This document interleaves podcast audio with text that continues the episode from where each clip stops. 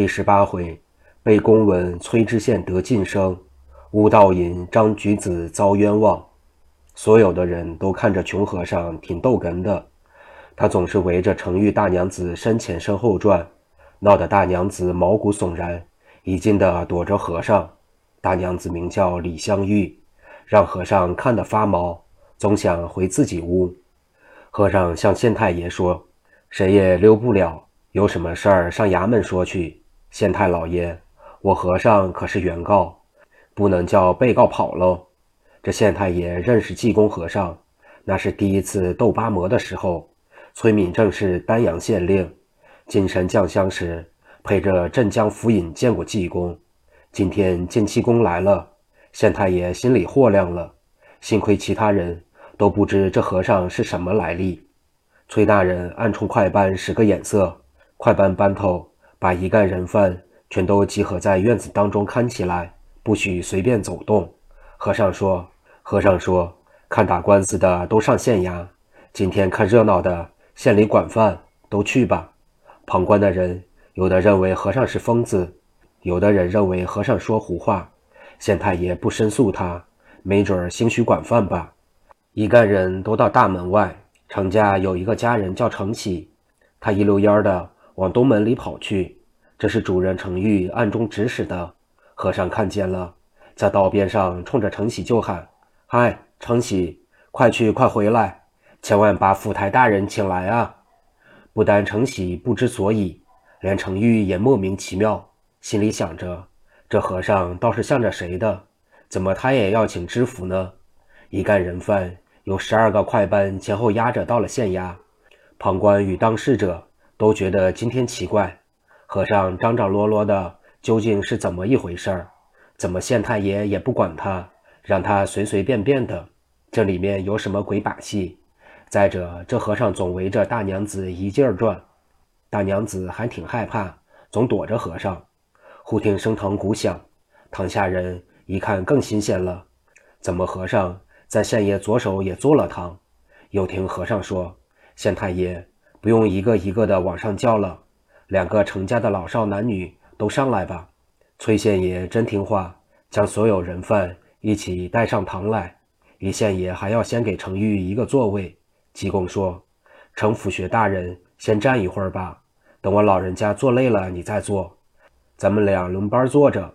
大人有什么公事就办吧，我先听听。”县爷崔敏说道：“弟子学书才浅，还请师傅指教。”您就代劳吧，那我就先告一状吧，把所有的官司都一勺烩了，更热闹。济公眼望着大娘子，大人问：“师傅状告何人？为了何事？”和尚手一指大娘子李香玉，他要跟着我跑。我知道拐带人口犯法，我说不行，他就把我和尚的小包袱抢去不给我。大人若不信，就搜搜他衣裙里边，我的包袱皮是兰家织布印花的。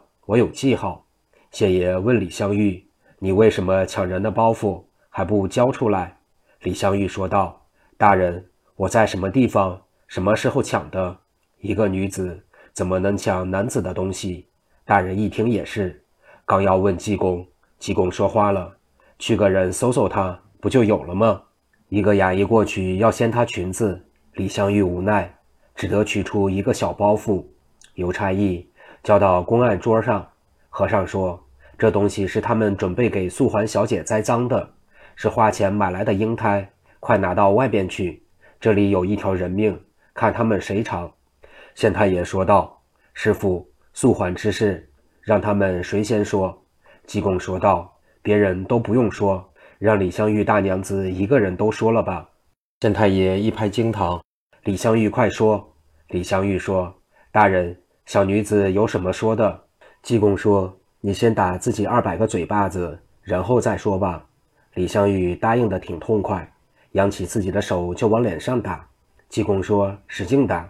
他真使劲儿，几个嘴巴顺嘴角直流血，脸也肿了。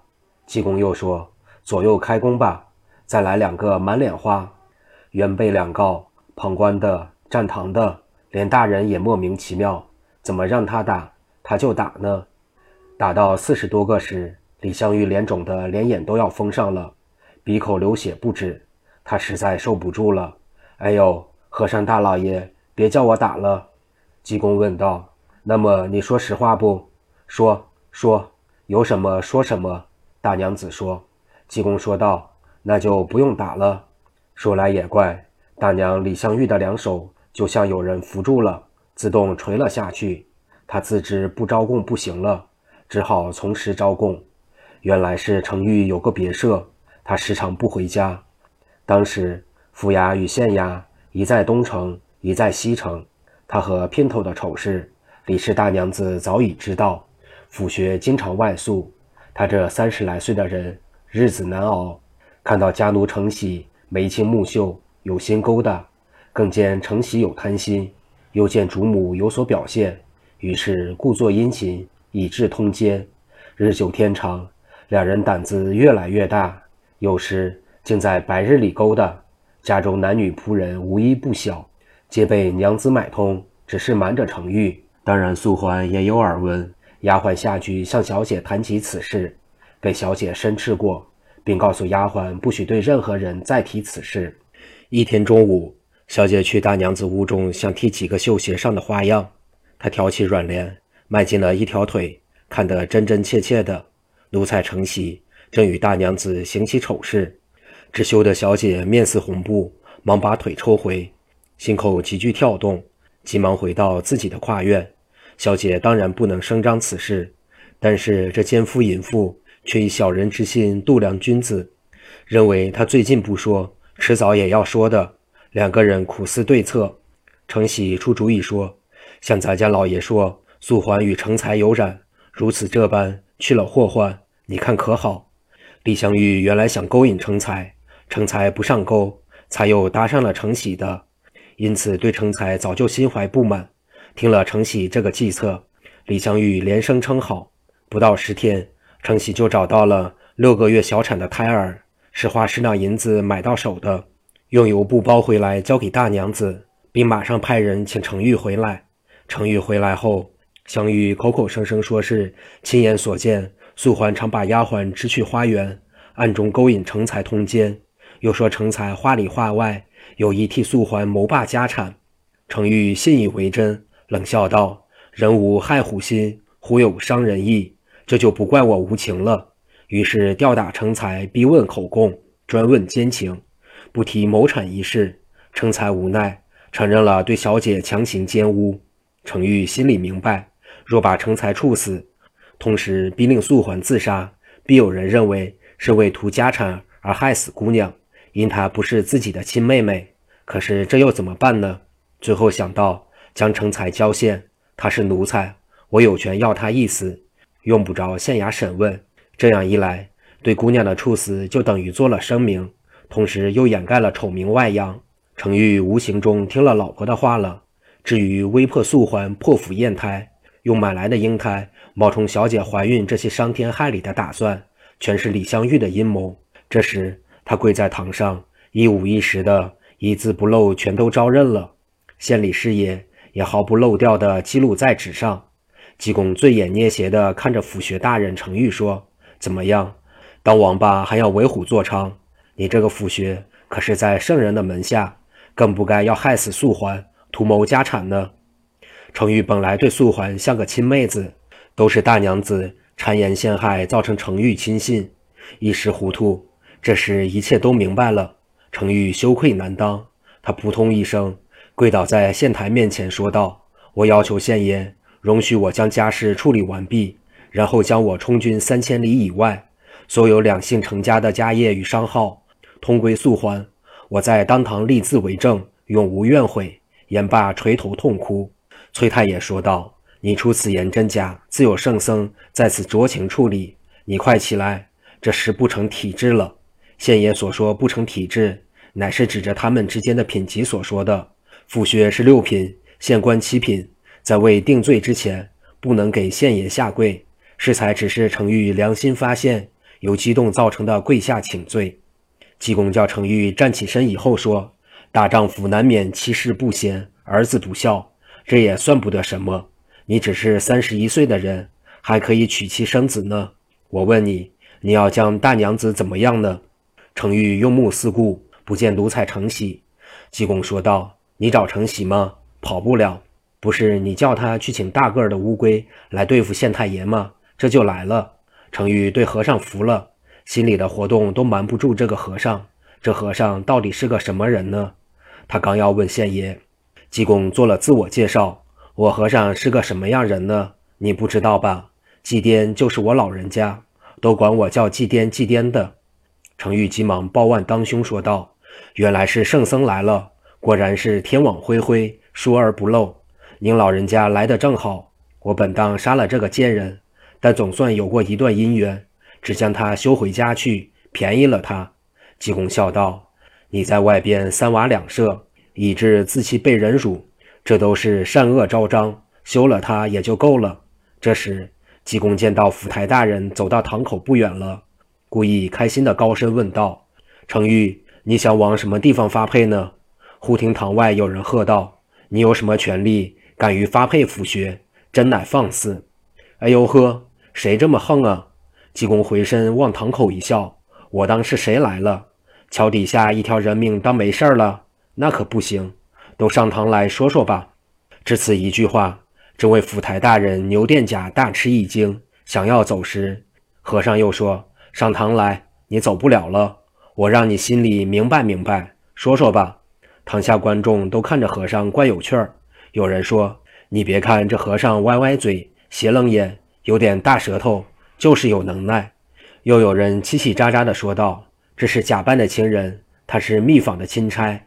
济公早已算出知府四个月前打死刑房书吏，派新夫人埋在水旱桥下一事。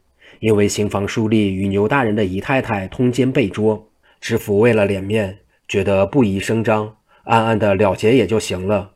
今天济公非叫他说出这条人命案，他不说。济公叫程昱替他说，这个事情只有程昱知道，到此时也不敢隐瞒。都说了，济公说：“素欢，你还有什么心事要说的？不用害臊，说了也好，求县爷做主。”姑娘含羞说道：“既然圣僧知道，请为民女做主，我愿以身许给成才。他与我年岁相当，小文墨，为人忠厚，能使我终生有靠。”济公颔首说道：“你也是知书达理、有良心的姑娘，父母双亡，县台正是百姓的父母官，有权主婚。”我和尚算是成才的证婚人吧。从监中提出成才，大人宣布了婚事，成才喜出望外。济公取出向秦相爷要的一纸公文，让崔敏暂代知府，等候朝廷正式任命。县官自有吏部派员。济公对牛殿甲说：“你共有四条人命在身，早当报应了，回家上吊死了吧？怎么样？”牛殿甲答应着说：“行行行。”大伙都纳闷儿。牛知府真听话，济公把程家平分家业、素还完婚等事都托付崔大人办理。一切妥当后，济公马上告辞，众人送出府门。济公借遁光直奔安徽凤阳府西城。走进西门不远，就是菜市花市。在后街上有一家广梁大门，门前虎皮月台，有上下拴马春子。院中六层宅院都有跨院，整个院中。房子通是画栋雕梁，前廊后厦，端的是金碧辉煌，五彩缤纷。在门洞里铜懒凳上坐着几个家奴在聊天儿。济公来到门口说：“辛苦各位。”当时有个家奴站起来说道：“和尚要化缘，你赶快走，别在这儿找苦吃。我可为你好。”济公说：“你们这么大的家业，大财主，为什么那么饿呀？化小缘来都不给，还要给苦头吃。”冲这样，我非要画不可。画他成桌酒席，我坐上座才行呢。老家人说：“这位大师傅，我们这个小伙子年轻，说话有点冲。他可是好心，怕你吃苦，才叫你快走。我们当家的员外爷是个善心人。”济公说：“善心人还这么心狠，画小圆的都不给。”老家人说：“你听着，我还没说完呢。我们员外东舍棉，下舍单。”就是和尚老道无缘，不但不给，来了就打。这些年打了无数，一会儿他出来看见你，非打你不可，叫你快走，你就快走吧。不行，偏不走。和尚说：“你给我回禀进去，就说和尚要吃酒席，我会会他这样的打人凶手。老家人心中暗笑，天下什么佞人都有，我也不给你回禀，看你怎么办。遂说道：“和尚，我也不回禀，看你这么单薄，吃不上饭再挨打，我也不忍。你快走吧。”和尚说：“你不回禀，我会嚷。一嚷，他听见还不出来请我和尚进院吗？”那年轻家人气势汹汹地说：“你喊吧，喊干了嗓子也听不见。”济公就喊：“我和尚化缘来喽。”本宅员外姓张，名文兴，今年不到五十岁，正在内书房吃茶，隐约听大门外似是吵架。他想，这么深的院子都听见了，为什么吵得这么凶？他站起身，走出院门一看，见个肮脏和尚在大门外，还双手叉着腰，就问家人：“这是怎么回事？”家人吞吞吐吐，不敢实说。和尚说了：“我老人家要吃酒席。”叫他们进院，吩咐你一声，他们就不管，还要打我。你给评评理。张新文一听，火往上撞，怎么想吃我的酒席，要打你？早就该打。回头对几个年轻家人说：“为什么不打？给我打，狠狠地打这和尚！”几个家人呼啦啦往上一围，你一拳，他一脚，但是一下子也没打着和尚，不是甲打了乙的鼻子，就是丙替丁的下巴。甲说乙。前两天你背地里骂我，早就想揍你一顿。说着又打乙一个耳光。丁对丙说：“你小子没良心，对你再好也不行，干脆收拾收拾你吧。”最后六个人打成三队，当家的喝止不住。济公站在月台上，又夸奖又指挥地说：“好，打得好，小伙子，拿头撞他，掐鼻子。”这几个人真听话，和尚让怎么就怎么。员外真急了。一纵身过来，赵济公扬拳就打。济公一闪身说：“呵，还有两下子呀，再蹦一个，会爬杆不？”张新文气糊涂了，自己很好的武功打不着和尚，他也不考虑什么原因，又一纵身到了济公身旁，不知怎么弄的。济公说：“趴下。”他不知不觉的就趴下了。他不知不觉的就趴下了。济公说：“该叫和尚打你了。”济公骑在员外的腰上，面朝后。济公抡起双拳，专打屁股肉厚的地方，打一拳问一句：“还打和尚不？”几个家人不打了，想来救当家的，可是不会动弹了。济公打了张新文几十拳，然后站起来，把员外拉起来，说道：“这些年你共打了九十一个僧道尼姑，我今天打你九十一拳，算消了你的罪过。”张新文心里纳闷。这和尚定有来历，他怎么给我记着共打了多少出家人呢？十几年来苦在心里的忧郁之事，始终难以解开。遂问道：“大师傅是哪座庙里出家？法号上下？”济公说：“灵隐寺出家，报花寺受罪，大家都管我叫济癫济癫的。”这位员外一听是济公，忙上前拉住和尚的手说：“师傅，久盼之人今日反而不恭，多有得罪。”师傅莫怪，我有一事，只要师傅能说明道理，我死也无憾了。说罢泪下。济公禅师劝慰说：“你不要难过，我特来为你解此谜。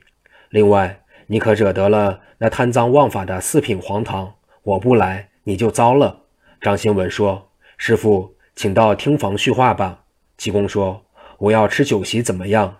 张新文一看这几个家人也会动弹了。急忙命家人去厨房吩咐，立即做一桌上等酒席，然后陪着济公在外书房坐下。家人献上香茗，二人一边吃茶一边说话。张新文要向济公请教心底之谜。张新文家原来在前街，父亲张进财是个小本游商，卖些针头线脑的，俗叫货郎挑。母亲何氏，两口子生这个儿子。节衣缩食地攒下几个钱供儿子上学。过去俗话说：“家贫出孝子。”新闻自幼就稳重，见到邻里乡亲，总有个大小称呼，所以人人夸奖。做父的下决心要让儿子上学。家里几辈子都是受穷受气的人，一旦儿子科举得中，就能改换门庭。他倒不想欺负别人，只求不再受气。新闻在读书过程中。成绩最好，私塾先生也十分教诲。除他以外，还有一个同学马洪成，是东街财主马景良之子，成绩也不错。马洪成虽然在功课上比不了张新文，然而比其他同学要好一些。洪成自然要亲近新闻，有时下学后到新闻家里一同学习，也有时拉着新闻到他家去，感情日亲日近。后来竟有口盟之称，呼兄唤弟。马洪成只比张新文小一岁，十年寒窗苦，都是满腹经纶了。这年正是家科大比之年，两家都想送儿子进京赶考，可就有了难题。算计进京一路盘费，若不乱花。也需四十两银，还要考虑一旦落地而归，往返就得八十两。张新文家拼凑了四十五两，如果真是不得中，就得要饭吃往回走。这一情况却被马家知道了。马景良晚间对儿子马洪成说：“你也要防备落地。你既与张新文不错，我给你拿四百六十两银，你单包起三百两，不让你大哥新文知道，因为他是穷人。”向来未曾见过这么多银子，你俩都是年轻人，要防备他一知道就要帮你胡花，你就说拿一百六十两，你自己省着用。他若不中，回来时你给他补助一点。一旦遇上天灾病孽，那三百两银子再用也不晚。马洪成就按父亲所嘱的对张家说了。张家听说他带了一百六十两银子，也很感激，二人择吉起身。两家父母都送出城，上了大路，看着自己的孩子走远了，才各自回家。二人一路上小行夜宿，饥餐渴饮。到了宜城地面，已接近了浙江省交界。天气在三月下旬。这次加科大比定于五月开考，日期有余。一天，二人在广德县境越过了宿头，走到黄昏时分，也未见村落和集镇。走着走着。远远听见有灵铎之声，新闻说有了庙宇，就比打野盘好多了。二人又走不远，见从大路岔开不过一二百步就是个庙。两个人到庙外一看，就乐了。原来庙墙上挑出个电幌，是因此处上下十里以外才有村落，所以庙里挂幌开个店。弟兄二人走进庙门，从里边出来一个十六七岁的道童，将二人让进东房。此庙叫三皇观，一个师傅，两个徒弟。因为地处偏僻，也未设单间儿，只是三间东厢房，将隔断打开，一条三间长的大炕。今天就是他小哥两个住店，要了吃喝，为了明天早赶路，今晚就付了店饭钱。两个人睡觉总把自己的小包袱当做枕头，每天如是。今晚睡至三更多天，马洪成。把包袱拱掉在地上，包袱很重，掉下去声音扑通一声响。正好一个小道童外边小姐听店房屋里有动静，他就走到屋门往里看。当他见是包袱掉在地上，开始是好意，想把包袱捡起来放好。走进屋里，把包袱捡起来，觉得沉甸甸的。打开包袱一看，有一大包一小包的银子，当即见财起意，把大包的拿出来。又把包袱放在地上，拿着三百两到后边见师傅说了情况。老道也不是个好东西，把银子藏了起来。早起后，马红成见包袱在地上，用手一提，觉着轻了。打开包袱，见大包银子不翼而飞。他估计张新文拿了，就对张新文说：“大哥，你拿了我三百两银子，给我吧。”张新文说：“兄弟，你说胡话了。”谁不知你共带了一百六十两，怎么又出来个三百两呢？是我偷了你，还是你想讹人？马洪成一听，拉下脸来说：“我讹你，你趁讹吗？这三百银子是家里先不叫我说，作为有备无患用的。偷没偷你自己知道。你翻翻我拿没拿？咱俩一起吃住。我偷了你往哪放？”张新文也急了：“我明白了，我穷你富。”肩膀不齐，走不到一起。我拿四十多两，你拿一百六十两，怕我沾你的光，想用这无良为盗的办法把我甩开。这不要紧，可以单走。我要饭吃，也能混进京去。马洪成说：“你将银子埋在这附近，等回家时再来取。这点手段谁都懂。”张新文说：“兄弟要我命也拿不出来。我若真偷了你的钱，叫我不得善终，仰面回家。你要胡赖我，你有报应。这么办吧，我还有二十来两银子，你拿去担走，我怎么办，你就不用管了。